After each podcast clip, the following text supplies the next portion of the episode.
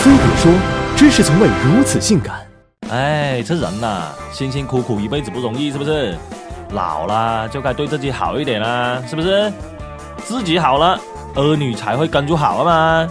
哎，我们的王阿姨自从吃了我们家的钙片了，腰不酸了，腿不痛了，心也不跳了啊呸，是心跳也有力了。哎，现在不跟他女儿去欧洲旅游啊？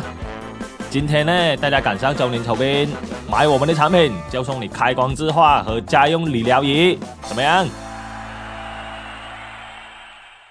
洗脑本质上是一种心灵控制，它会降低人的思考能力，让人们接受一套连洗脑者自己都不信的东西。据说最先使用洗脑术的前苏联谍报机构，用这项技术让打死也不说的战俘提供了源源不断的情报。如今洗脑术转了民用，还被各路骗子吸收。管你是劳苦大众还是知识分子，在他们面前都是能排队送钱的潜力股。洗脑骗术第一步，先要把你的欲望勾出来。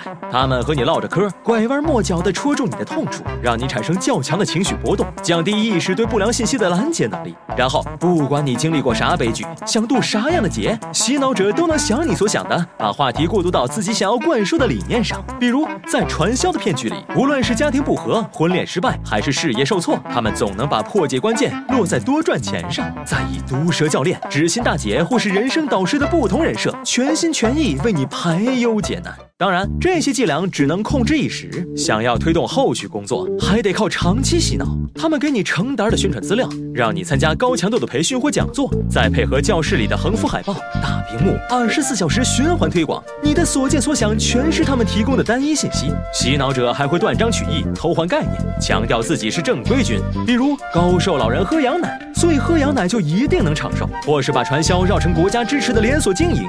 不仅开大会时集中讲，下了课还有骨干成员关怀你的一举一动，在药效失效之前，及时给你开个小灶。洗脑者反复灌输他们的观点，就像谎话说了一千遍就成了真理的戈培尔效应一样，让无数人坚定地认同他们的鬼话。此外，洗脑者还晓得一个人力量是有限的，发动人民群众的力量才能事半功倍。他们会让大家一起唱歌、做游戏、喊口号，营造一种群情高涨的集体氛围。同伴们的高度统一带来了一种群体压力，你会想努力的和他们保持一致。而且在这种环境下，人们也很容易陷入一种去个性化的状态，自己的行为不再受个人意志的支配，自我控制水平也会降低。你会按照其他成员或群体领导的意见行事，加入到重复、冲动或是情绪化的。行动中去，这时想靠自己幡然醒悟，已经不太可能了。在一环扣一环的洗脑术下，智商二五零的人也有可能被操纵。所以别嘲笑傻子人太多，骗子不够用。先想想有没有被套进去的亲朋好友，尽快把他们从群体环境中拉出来，知己知彼的进行反洗脑操作。实在不行，就去寻求专业组织的帮助。这可是一人中套，全家遭殃的大坑啊！阿雷，我没有被洗脑吧？我带领大家做一个活动，好吧？大家跟着我大声念一个很简单的一个食品的名字：牛奶，牛奶，牛牛奶，奶牛喝什么？奶牛喝牛奶吗？对，所以呢，这个是一个洗脑。如果今后。